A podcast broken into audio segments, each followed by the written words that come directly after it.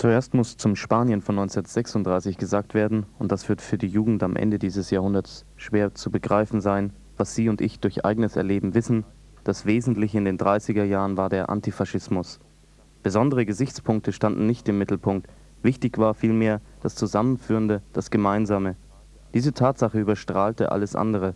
Es ist wichtig daran zu erinnern, dass die Geschichte des Krieges in Spanien von Anfang an gekennzeichnet war durch den Kampf gegen einen außergewöhnlich mächtigen internationalen Faschismus. Dieser internationale Faschismus, den André Malraux in einem Interview erwähnte, fand seine Manifestation in dem Aufstand der spanischen Faschisten gegen die Volksfrontregierung von 1936. International deshalb, weil ohne die Hilfe der deutschen Nationalsozialisten und Mussolinis Italien der Militärputsch Francos schon in den Anfängen stecken geblieben wäre. Bereits kurz nach dem 17. Juli 1936 waren nazideutsche und italienische Militärkontingente auf Seiten Francos im Einsatz. So waren es deutsche Junkers-Militärmaschinen, die die Kolonialtruppen sowie die Fremdenlegionäre auf das spanische Festland transportierten. Zur selben Zeit wurde eine als Reisegesellschaft Union getarnte Luftwaffeneinheit mit Jagdflugzeugen nebst Bomberbesatzungen in Döberitz von Görings Stellvertreter verabschiedet. Als Invasionspilot dabei war unter anderem ein Oberstleutnant Trautlow, später Bundeswehrgeneral. Im November 1936 wird offiziell die Legion Condor gegründet, die am 26. April 1937 den bis dahin mörderischsten und menschenverachtendsten Fliegerangriff auf die baskische Ortschaft Guernica durchführen sollte. Oberbefehlshaber der Legion Condor ist General Sperle. Er wird im Zweiten Weltkrieg die Luftangriffe auf Rotterdam und Coventry leiten. Über den Tag des Angriffs auf Guernica schrieb Alfred Kantarowitz in seinem spanischen Kriegstagebuch: Sie suchten sich dazu einen Markttag aus. Ein Aufklärungsflugzeug schickten sie voran, und als genügend Bauern und Bäuerinnen und Kinder des Städtchens und der Umgebung auf dem Markt versammelt waren, begannen sie das Massaker. Die deutschen Geschwader blieben eine Stunde über dem Ort, dann war Guernica, das katholische Heiligtum der Basken, Schutt und Asche.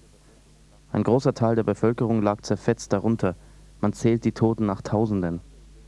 Wenn man nicht annehmen will, dass all diese Flieger, die den wehrlosen Ort des Hinterlandes, seine Häuser und Kirchen und Klöster zerstörten, seine Bauern, Bäuerinnen, Kinder, Priester und Nonnen töteten, im klinischen Sinne pathologische Gewohnheitsmörder sind, dann bleibt nur der Schluss, dass der deutsche Generalstab dieses Massaker anbefohlen hat, als ein Manöver am lebenden Objekt. Die Wirkung von radikalen Luftbombardements an unverteidigten Orten des Hinterlandes zu erproben. Vielleicht hat irgendein schneidiger Sektionschef der wehrpsychologischen Abteilung des Kriegsministeriums die gute Idee gehabt. Mit wie viel Hass, wie viel Abscheu, wie viel Grauen wird dieser organisierte Massenmord die Völker der Welt abermals gegen Deutschland erfüllen. Wenn einst zwischen berstenden Trümmern von München, Frankfurt, Stuttgart, Köln, Nürnberg deutsche Frauen und Kinder in Todesnot schreien, dann wird man vielleicht auf den Bombensplittern die Inschrift Rache für Guernica lesen und wir könnten nicht einmal protestieren. Nazi-Deutschland entsandte ca. 300.000 Soldaten und das faschistische Italien 100.000. Noch bedeutender war jedoch die materielle Unterstützung mit modernen Kriegswaffen sowie die Sicherung des Nachschubs. Während sich die Westmächte auf die Position der Nichtintervention zurückzogen, darunter auch Frankreich unter der Regierung des Sozialisten Leon Blum, erkannten viele Antifaschistinnen die Zeichen der Zeit und machten sich auf den Weg nach Spanien, um auf der Seite der Republik gegen den aufziehenden Faschismus zu kämpfen.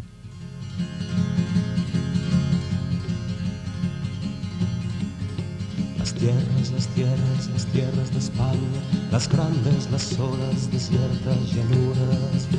Galopa caballo cuadralbo, jinete del pueblo, al sol y a la luna. A galopar, a galopar, hasta enterrarlos en el mar. A galopar, a galopar hasta enterrarlos en el mar. A corazón suenan, resuenan, resuenan las tierras de España en las herraduras. Galopa, jinete del pueblo, caballo cuadralbo, caballo de espuma. A galopar, a galopar, hasta enterrarlos en el mar. A galopar, a galopar, hasta enterrarlos en el mar. Nadie, nadie, nadie, que enfrente no hay nadie, que es nadie la muerte si va en tu montura. Galopa caballo cuadralbo, jinete del pueblo, que la tierra es tuya.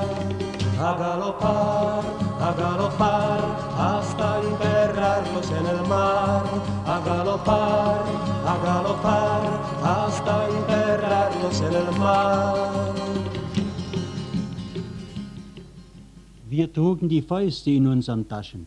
Ich war ständig von der Gestapo, von der Polizei unter Beobachtung. Ich durfte meinen Ort nicht verlassen.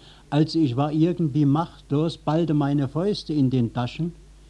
Und hier war die Möglichkeit für mich gegeben, endlich die Fäuste aus den Taschen zu nehmen und in den Fäusten eine Maschinenpistole oder ein Gewehr zu nehmen, um aktiv gegen den Faschismus zu kämpfen.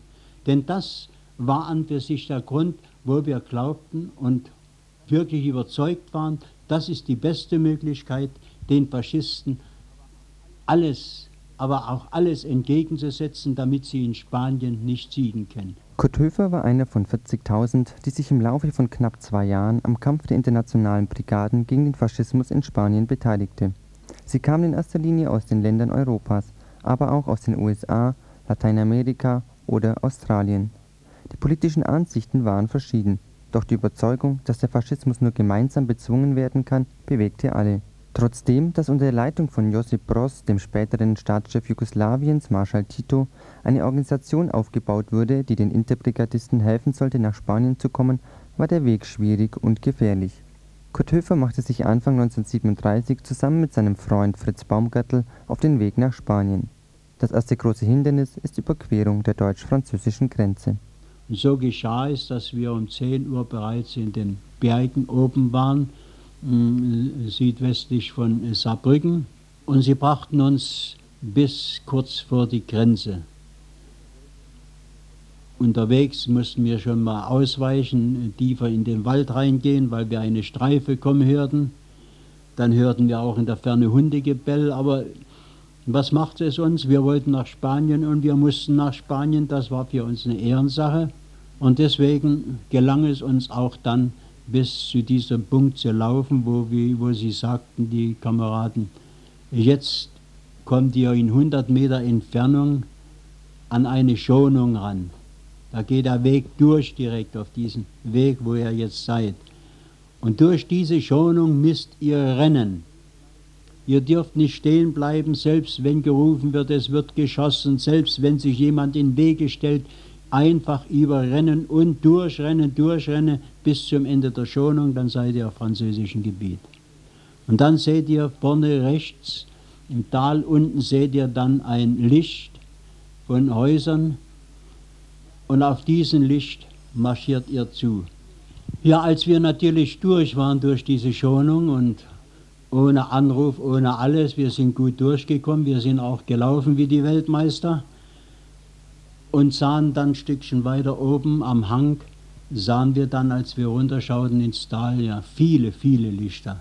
Und nicht nur ein Licht, sodass wir sagten, na was wird nun werden, welches Licht wird das sein? Aber wenn es so weit, so tiefer wie man kam, desto weniger sah man Lichter, dann sah man überhaupt keine Lichter mehr, also standen wir im Finstern und mussten nur Richtung nachlaufen. Merkten dann, neben dem Weg war gleich ein Weiher, also ein kleiner oder größerer Teich, das konnten wir natürlich im Finster nicht erkennen. Und da liefen wir den Weg entlang und kamen an eine Stelle, wo es hell wurde. Dachte, was ist denn da los? Und da sind wir weiter vorsichtig geschlichen am Rande. Und da kamen wir ran an ein Schild sahen ein Schild hell beleuchtet, Halt deutsche Reichsgrenze. Nun war natürlich für uns der Zappenduster. Wo sind wir jetzt? Ist hinter diesem Schild die deutsche Reichsgrenze oder vor diesem Schild? Beides wussten wir nicht, deswegen sind wir sofort zurück, sind dann auch um irgendwie, weil wir schon in der Nacht Hunde hörten, dachten wir, am besten ist, wir gehen ins Wasser rein und behalten uns erstmal ruhig und werden sehen, ob sich etwas rührt. Da sind wir in diesen Weiher rein, durch das Schilf durch am Rande. dann standen wir so bis zur Gürtellinie im Wasser. Das war für sich nicht so warm, das war ja immerhin der 4. Januar, so dass wir mit der Zeit sagten, Mensch, das war doch ganz schön kühl hier. Aber eben am Rande bewegte sich nichts, auf diesem Weg hörten wir nichts, keine Schritte, keine Laute und nichts, so dass wir etwa dann nach zehn Minuten wieder durch das Schilf durchkrochen und den Weg erst beobachten, links und rechts, liegend am Wegrand. Aber da alles ruhig war, sind wir über den Weg und da kamen wir an einer Geröllhalde ran. Da dachten wir, die muss ja irgendwo enden, das Geröll. Und ich wusste auch, dass äh, an sich die Franzosen in diesem Gebiet Bergbau betreiben. Also kann das nur französisches Gebiet sein. So war unsere Hoffnung. Als wir dann äh, hochgekrochen waren, die Gerellhalde, am Rande schauten wir ein kleines Licht in der Ferne. Und darauf mussten wir erstmal zugehen und sind auch zugegangen auf diesen kleinen Licht, was da schimmerte, und stellten dann fest, als wir äh, ziemlich nah herangekrochen waren, das war so wie so eine Baubude. Aber es konnte natürlich auch ein Wachhäuschen sein, der äh, faschistischen äh, Wachsoldaten oder irgendetwas anderes. Deswegen berieten wir, was tun und beschlossen, dass der Otto Kreuzmann als erster reingeht. Wir werden ganz nah rankriechen und werden sehen, was sich tut. Wenn wir merken, dass er abgeführt wird, dann werden wir sofort aufspringen und die Bewachung versuchen unschädlich zu machen und den Otto zu befreien. Oder eben, wir sind eben bei Freunden. So war es auch, erst nach zehn Minuten ging dann die Tür auf und Otto Kreuzmann rief, kommt, wir sind in Sicherheit. Da waren das französische Gruppenarbeiter, wo wir uns dann an diesen Hundofen, den sie da aufgestellt hatten, nun erstmal versuchten, etwas zu trocknen. Doch auch hinter der Grenze lauern die Gefahren. Trotzdem, dass zu dieser Zeit bereits der Sozialist Leon Blum die Regierung Frankreichs führt werden alle Deutsche, die in Frankreich von der Garde Mobile aufgegriffen werden, ohne Umschweife an Nazi-Deutschland ausgeliefert. Dort droht ihnen Gefängnis und Konzentrationslager. Ohne die Hilfe französischer Antifaschistinnen wäre es noch schwerer gewesen, Spanien zu erreichen.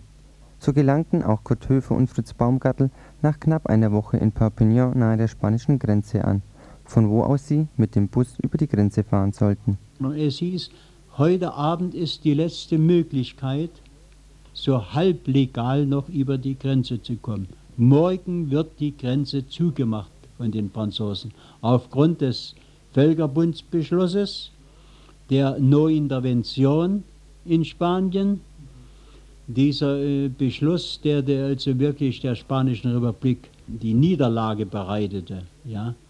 Aber eben äh, abends war es dann so, dass wir in den Bussen einstiegen und äh, wir Deutschen, die wir keine und auch äh, Italiener oder äh, Länder, die in Immigration waren, äh, die hatten keine Pässe, sodass wir äh, als Deutsche uns etwas klein machen sollten, wenn wir an die französische Grenze rankommen, damit wir nicht gesehen werden und in, den Sitzen so etwas runterducken. Und so war es auch, dass an der französischen Grenze dann der Gott Garde Mobile äh, die Bässe forderte, Le Passeport s'il und dann ging er mit den Bässen, die dann vorgereicht wurden, von hinten nach vorne. Dann war doch ein Päckchen zusammengekommen, weil ja nun viel wie Norwegen oder Belgier, Schweden, die hatten natürlich alle Bässe. Aber wir hatten Klick, die Bässe kamen zurück, die waren abgestempelt worden und wurden bloß wieder reingereicht zur Tiere.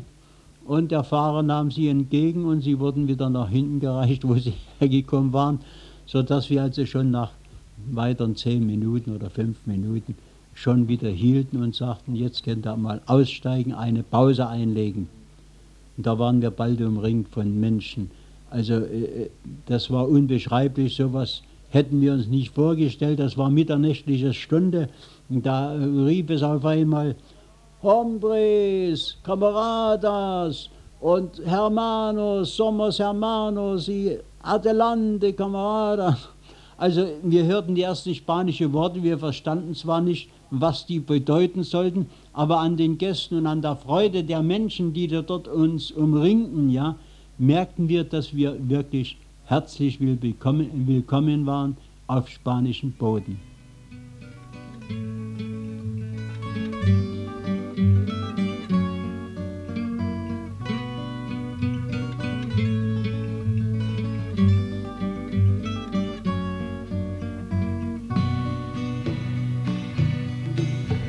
Ganaron los nacionales, perdimos los españoles. Ganaron los nacionales, perdimos los españoles. Ganaron los capitales, la guerra contra los hombres. Ganaron los capitales, la guerra contra los hombres. Perdimos los españoles. Ay, capitán general de la tierra y el aire, del aire y el mar. Las cadenas son de hierro, de madera el ataúd. Las cadenas son de hierro, de madera el ataúd. Si la guerra trajo muerte, paz trajo esclavitud. Si la guerra trajo muerte, la paz trajo esclavitud. De madera el ataúd. Ay, capitán general de la tierra y el aire, del aire y el mar. Obreros y campesinos, fusiles contra el patrón. Obreros y campesinos, fusiles contra el patrón. Es guerra contra nosotros, la paz de la explotación. Es guerra contra nosotros, la paz de la explotación. Fusiles contra el patrón.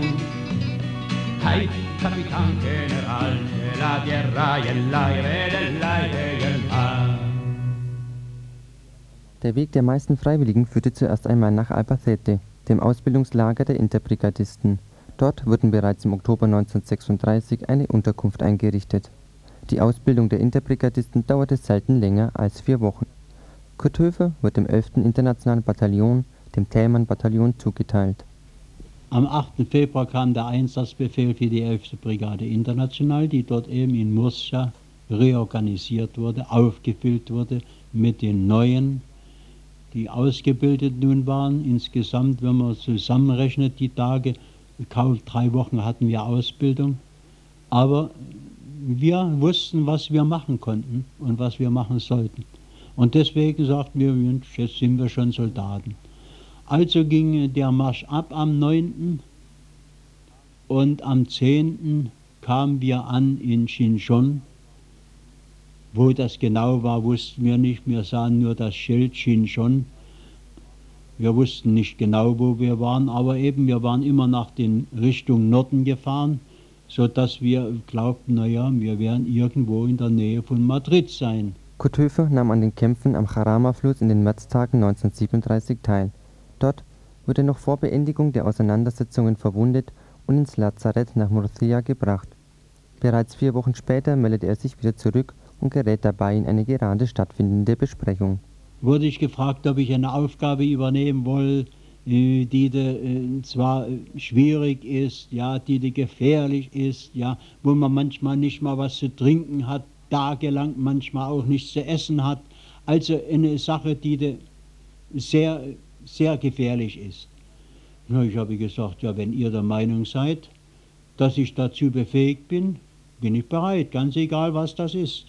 Naja, und dann kam ich zu den Partisaneinheiten, die da ausgebildet wurden, speziell für Aufgaben im faschistischen Hinterland.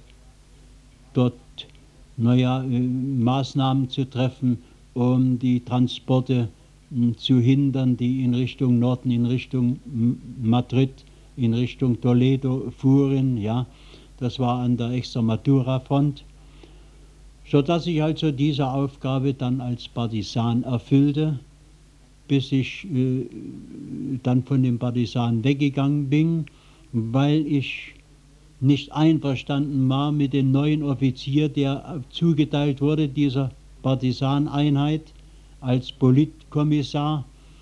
Das war so ein richtiger gegoppelter, geschniegelter Offizier, der zwar gut eine Uniform tragen konnte und eine recht neue Uniform tragen konnte und auch ein Offizier war, aber äh, kein, kein Verständnis hat, wie kann man mit Menschen umgehen, wie kann man mit Soldaten umgehen. Denn ich hörte einmal von ihm, was ist denn das für Sauhaufen? Wir waren gerade in dieser Nacht vom Feindeinsatz zurückgekommen. Natürlich waren wir hundemüde noch und naja, wir bekümmerten uns nicht weiter um den Offizier, der da war, aber wo ich das hörte, dann habe ich gesagt, was ist denn das für ein Gockel? Ja, der muss ja langsam spinnen. Naja, ich hatte das alles bei den Partisanen natürlich auch das Motorradfahren gelernt und das Autofahren gelernt und vieles andere mehr gelernt natürlich, ja. Naja, und da meldeten sich zwei Spanier. Ach, ich dachte, meldest du dich auch. Lässt du das also mit der Flak, das kann immer noch werden mit der Flakbatterie. Also meldest dich mal als Motorradmelder, Meldefahrer. Nun habe ich mich gemeldet und ich habe auch die Prüfung dann bestanden. Und da ging es auch schon am nächsten Tag zur 86. Brigade Mixta. Die operierte im Bereich Pozo Blanco, Valsequillo, denn bis dahin hatte die 13. Brigade international gekämpft. Die wurde eingesetzt unten bei Motril an der Küste, äh, Mittelmeerküste und hatten dann die ganzen Kämpfe gemacht über die Sierra Morena weg, um die Faschisten nicht weiter vordringen zu lassen ins Hinterland. Und wurden dann abgelöst, die 13. Brigade, durch die 86. Brigade Mixer. Das waren also gemischte Bataillone, ein internationales Bataillon und ein Carabinero-Bataillon, ein äh, Guardia Assalto-Bataillon und ein Bataillon äh, der Mineros, der äh, äh, Grubenarbeiter. So war das, dass ich in der 86. Brigade kam und habe dort als Gradmelder natürlich einige äh, Dinge äh, da natürlich auch hm, machen müssen, ja, die manchmal sehr kürzlich waren. Manchmal bin ich nach vorne gefahren, wo wir Feuer bekamen und auf den Weg, wo ich dann fuhr, die hm, Kameraden gleich so daneben lagen. Und die schrien, runter, geh runter, geh runter vom Motorrad, aber ich habe mich natürlich so auf den Benzintank draufgelegt und, und der Arme vorne hingelegt, ja, Lenker und nun einfach durchgerast durch diesen Feuer, ja, weil ich eben den Auftrag hatte, zu den und den Bataillon vorzufahren. In Spanien dann die Regenzeit beginnt im November rum und ich eines Tages den Befehl hatte, mit einem Grad vorzufahren zum Bataillon. Da konnte ich aber immer nach 40, 50 Metern, dachte ich, Mensch, die zieht doch gar nicht mehr die Karre, was ist denn los? Naja, und habe ich immer noch versucht und wieder Gas gegeben, und, aber bis sie ganz stehen blieb. Und da merkte ich dann, dass zwischen Reifen und Kotfliegel alles festgeklebt war ich habe das dann ein bisschen rausgekratzt und habe die Karre dann zurückgeschoben bis zum Stab, weil ich gar nicht mehr fahren konnte. Und dort habe ich dann gesagt, also Leute, die Regenzeit beginnt und für mich beginnt die Zeit der Infanterie wieder. Ich will wieder zurück zur Infanterie. Also ich will im Bataillon kämpfen. Naja, nach drei Tagen wurde ich dann bestellt zur Aussprache und dann wurde ich als Kompaniechef eingesetzt in der 86. Brigade Mixter und führte dann eine Kompanie, ebenfalls alles Spanier. Da hatte ich ja inzwischen schon etwas Erfahrung und auch schon etwas, naja, Spanisch gelernt gehabt, sodass man mir also eine Kompanie anvertraute, die ich dann führte, bis ich, nachdem ich Malaria hatte und die einfach nicht so schnell wegging, wurde ich dann äh, so, na, ich möchte sagen, das kann 38 so im März, April gewesen sein, ja, wurde ich dann ins Hinterland, ins Hospital gebracht und habe dort meine Malaria erstmal auskuriert und kam dann auch noch zur 129. Brigade international. Die operierte auf der Zentralfront, also das heißt in Zentralspanien. Inzwischen waren die Faschisten dabei, um den Durchbruch zu machen zum Mittelländischen Meer.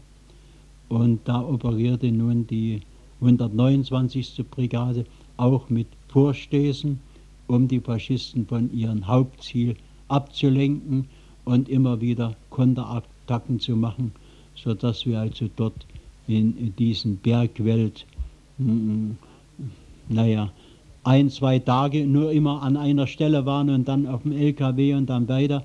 Aber eben das ganze Bataillon, das ging dann noch auf zwei LKWs drauf.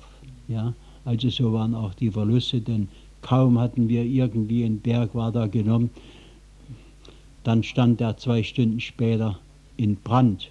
Er wurde in Brand geschossen, das Gehölz, das brannte wie Lichterloh, ja, und der Berg musste wieder geräumt werden, ja, und es ging dann eben zur nächsten Stelle, um dort auch wieder so Angriffe zu machen, um den Faschisten den Weg nach dem Mittelmeer doch etwas zu erschweren. Ich hatte dann Pech und bekam Typhus, Bauchtyphus, also äh, ich sage, ich konnte nicht mehr laufen, ich konnte nur noch kriechen, ja, und ich wurde dann sofort von Bataillonsarzt sofort Sankra und dann ging es ab ins Hospital. Los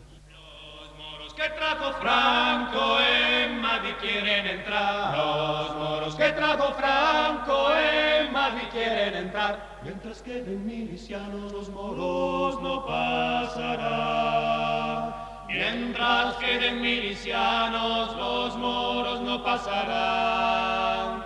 Si me quieres escribir ya sabes mi paradero. Si me quieres escribir ya sabes mi paradero. Tercera brigada mixta, primera línea de fuego. Tercera brigada mixta, primera línea de fuego.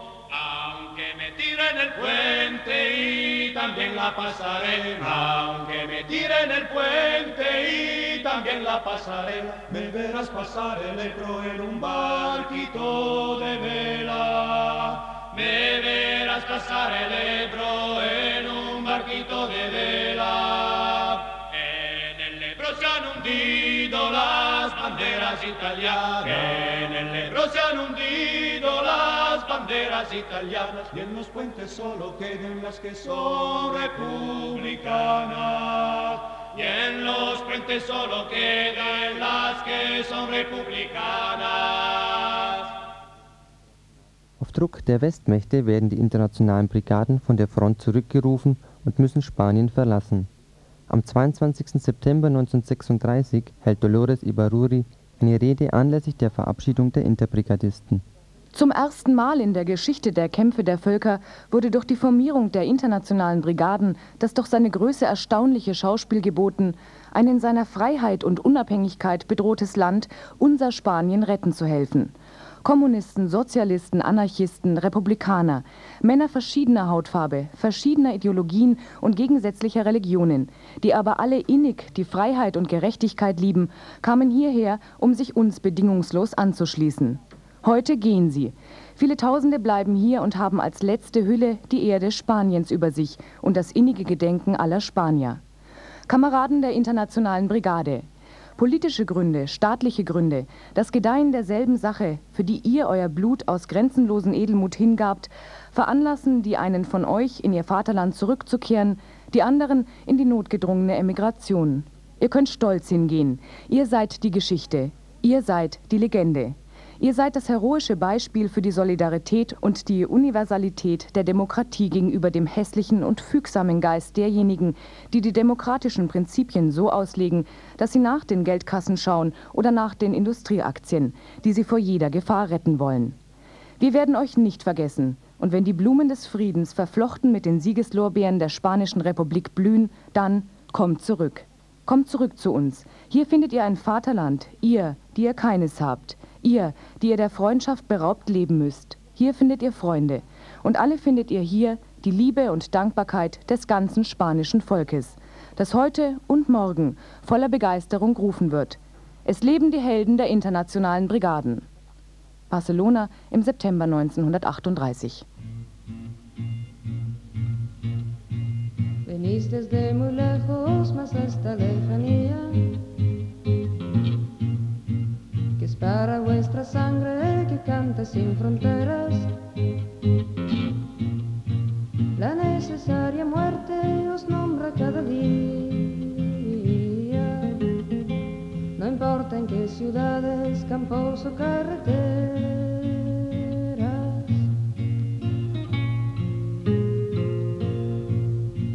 Este país del otro, del grande, del pequeño.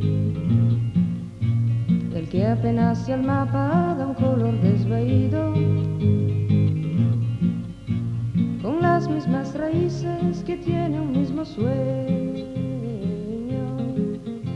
Sencillamente anónimos y hablando habéis venido.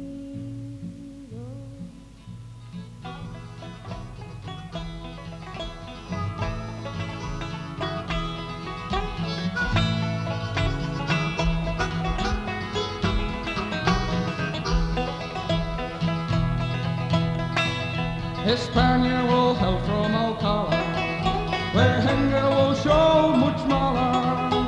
He tossed on the granite at Bury Brigade and blow all to fascists to holler. Hippie-yi-yi-yo, hippie-yi-yi-yo. Oh, Lincoln back by cracking, a bunch of brave of the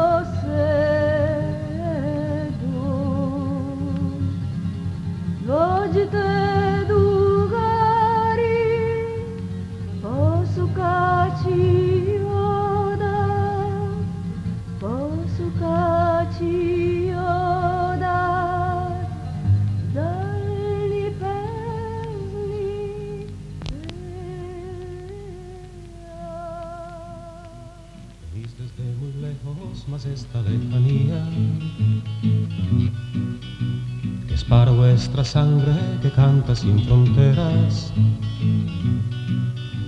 La necesaria muerte os nombra cada día.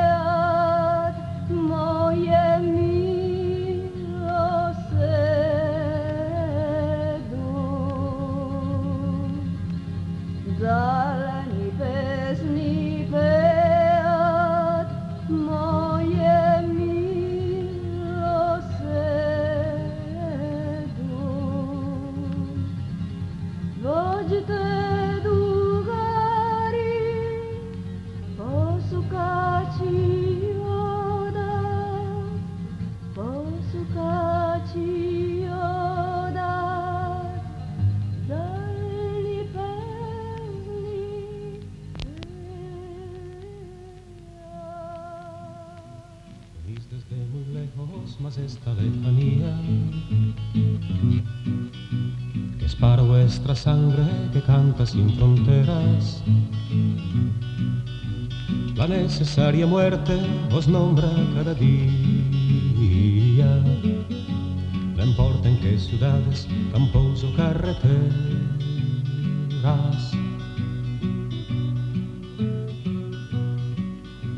No conocéis siquiera ni el color de los muros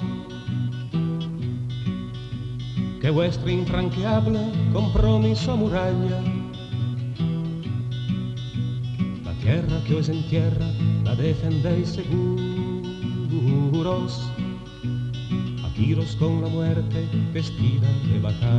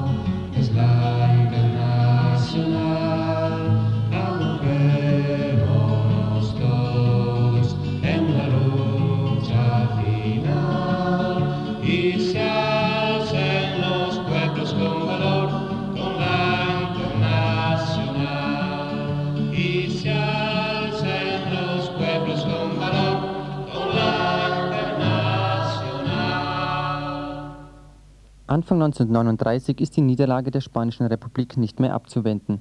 Kurt Höfer berichtet von diesen letzten Kämpfen und dem Ende der verbliebenen Interbrigadisten.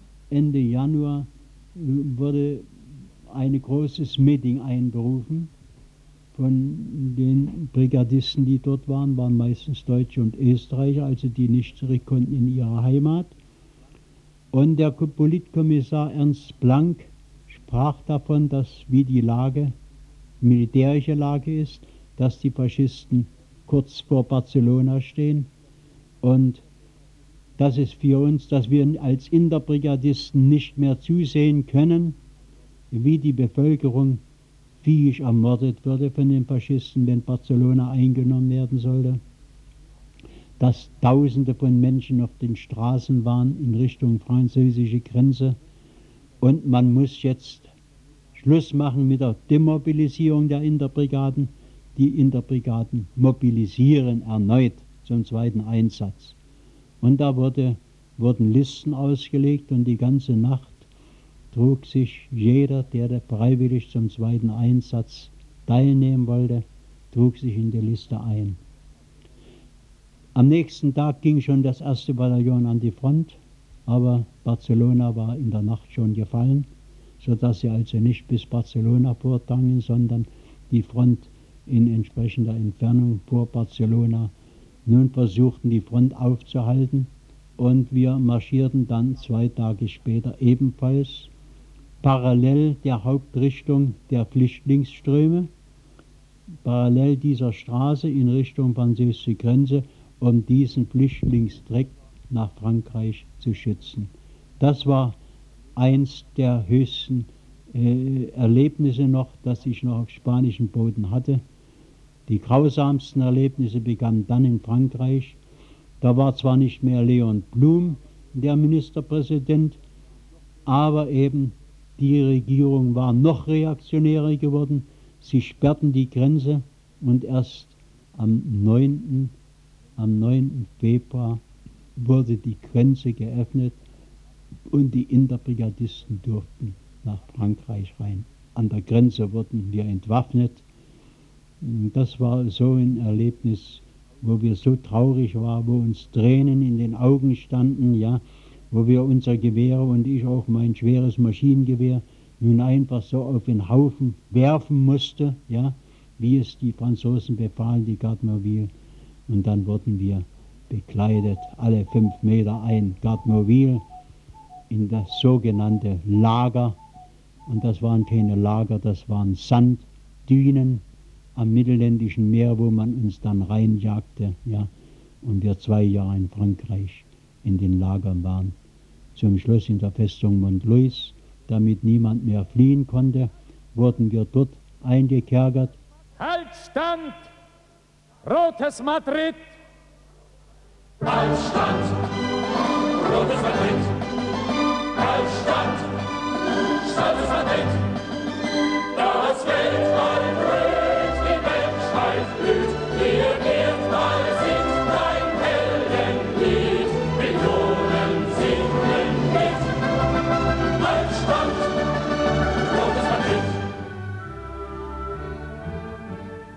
Schicken dir die Faschisten auch ihre Söldner ins Land.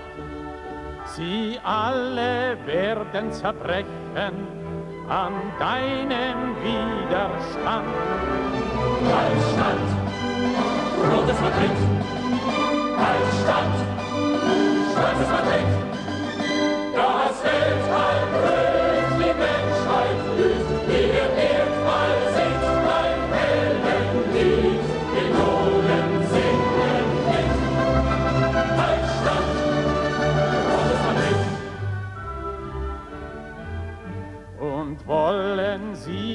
Verwehren, an deiner Seite zu sein, die kühnsten Kämpfer auf Erden marschieren in deinen Reihen.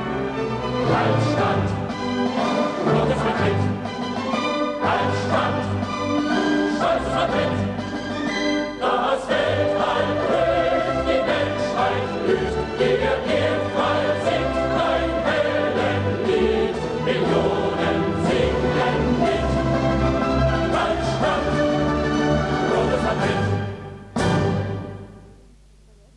Einvernehmen mit der Londoner Regierung verrät der bis dahin loyale Oberst Casado die Spanische Republik, indem er im März 1939 Madrid kampflos den Faschisten überlässt und nach Großbritannien flieht. Die Folgen des Krieges waren verheerend. An seinem Ende war Spanien ein in jeder Hinsicht verwüstetes Land. Genaue Angaben über die Zahl der Opfer des Spanischen Bürgerkriegs liegen nicht vor, Schätzungen sprechen jedoch von einer halben Million. Der Historiker Gabriel Jackson geht davon aus, dass allein unter der massiven Repression des Franco-Regimes 150 bis 200.000 Menschen ermordet wurden. Auch das Exil, das Hunderttausende erleiden mussten, gehört zur sozialen Realität der Zeit nach 1939. Die meisten Flüchtlinge gingen nach Frankreich. Dort fristeten sie in schnell errichteten Auffanglagern eher das kümmerliche Schicksal von Gefangenen als von politisch Verfolgten. Wichtiger als die materiellen waren die ideologischen und psychologischen Folgen des Krieges. Das Ende des Krieges spaltete die spanische Gesellschaft in zwei Lager, Sieger und Besiegte. In den folgenden 40 Jahren waren die Anhängerinnen der Republik brutalster Repression ausgesetzt. Auch wenn keine verlässlichen Zahlen vorliegen, erzählen erschütternde Berichte von unvorstellbaren Lebensbedingungen, von systematischer Benachteiligung, von Demütigung und ständiger Angst vor Verfolgung und Inhaftierung. Selbst nach Francos Tod 1975 und dem Übergang zu einer formellen parlamentarischen Demokratie war ein Ende der gesellschaftlichen Spaltung nicht in Sicht. Dazu Juan Goyo und Miguel Angel, Vertreter der CNT, der ehemals größten Arbeiterinnenorganisation, die heute nur noch eine unbedeutende Rolle spielt.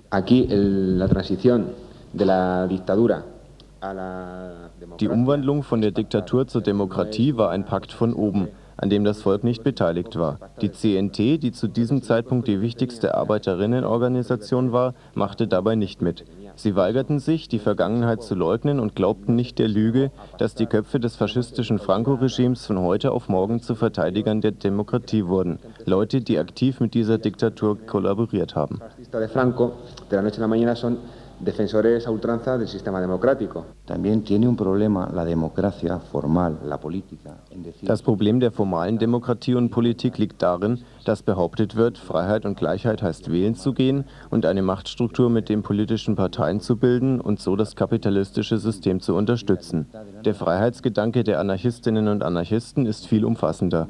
Freiheit heißt heute nicht wirtschaftliche Gleichheit und Kampf gegen den Kapitalismus, sondern die Freiheit ist, alle vier Jahre wählen zu gehen. Wir sind eine lebendige soziale Kraft, die gegen diese Art von Demokratie kämpft, die weder Demokratie noch Freiheit ist.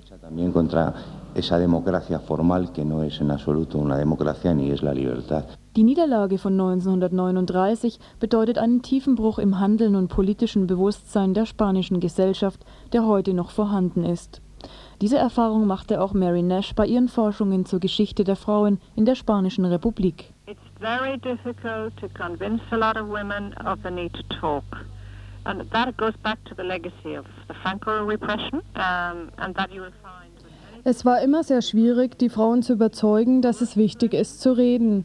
Das hat mit der traditionellen Kultur Spaniens zu tun, nicht unbedingt über sich zu reden vor allem wegen der Angst, die ihren Ursprung in der repressiven Gesetzgebung während des Franco-Regimes hat.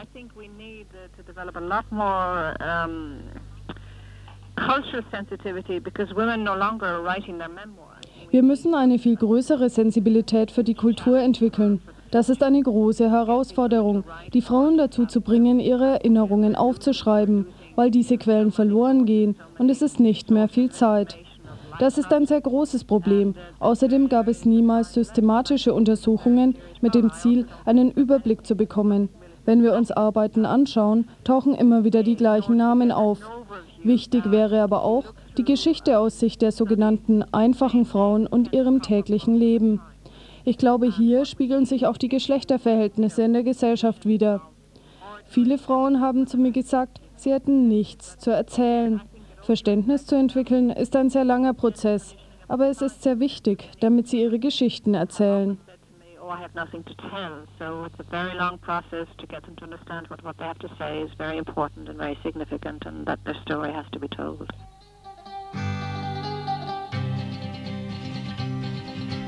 Dicen que la patria es un fusil y una bandera. Mi patria son mis hermanos que están la patria son mis hermanos que están labrando la tierra. mientras aquí nos enseñan cómo se mata en la guerra. Hay que uno tiro que no, hay que uno tiro que no, hay que uno tiro contra mis hermanos. Hay que uno tiraba que sí, hay que uno tiraba que sí, contra los que ahogan al pueblo en sus manos. Nos preparan a la lucha en contra de los obreros.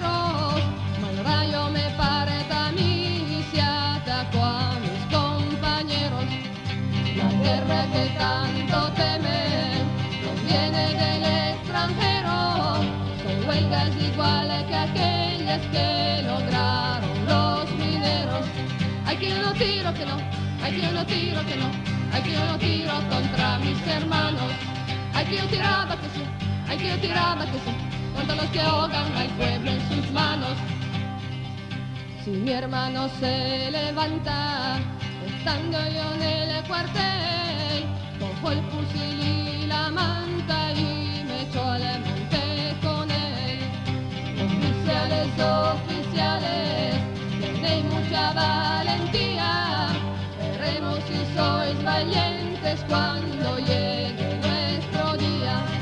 Quien no tiro que no, quien no tiro que no, quien no tiro contra mis hermanos. Hay quien tiraba que sí, hay quien tiraba que sí, los que ahogan a España en sus manos. Das waren zwei Stunden Z-Schwergewicht zum 60. Jahrestag des Ausbruchs des Spanischen Bürgerkriegs. Zu Wort kam Professor Walter Bannecker vom Auslandsinstitut der Universität Nürnberg, Autor mehrerer Bücher, Mary Nash, Professorin an der Universität von Barcelona für zeitgenössische Geschichte sowie Autorin zahlreicher Bücher zu Frauen im Spanischen Bürgerkrieg. Kurt Höfer, ehemaliges Mitglied der Internationalen Brigaden, lebt heute in der Nähe von Berlin, sowie Juan Goyo und Miguel Angel von der CNT in Madrid.